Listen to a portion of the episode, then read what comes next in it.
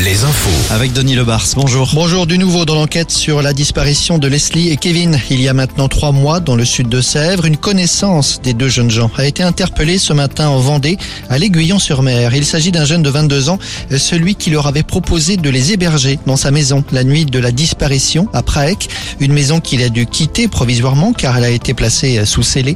Il avait été interrogé une première fois en qualité de témoin et les enquêteurs avaient détecté des incohérences dans ses déclarations. Euh, C'est une enquête qui, précisons-le, mobilise une dizaine de gendarmes et d'importants moyens techniques.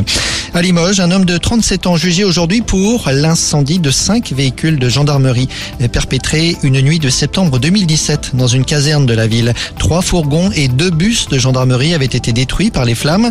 Trois ans de prison ferme ont été requis contre cet homme présenté comme anarchiste. Le procureur demande par ailleurs que l'État soit indemnisé par cet homme par, à savoir 243 000 euros. Le jugement sera rendu le 17 mars. Noël Legrette n'est plus le président de la Fédération française de football. Président depuis 12 ans, Legrette a présenté sa démission au comité exécutif de la Fédé ce matin. C'est le nazérien Philippe Diallo qui va assurer l'intérim jusqu'à l'élection d'un nouveau président. Et puis l'avenir de Corinne Diacre, la sélectionneuse de l'équipe de France féminine, sera tranché d'ici une à deux semaines.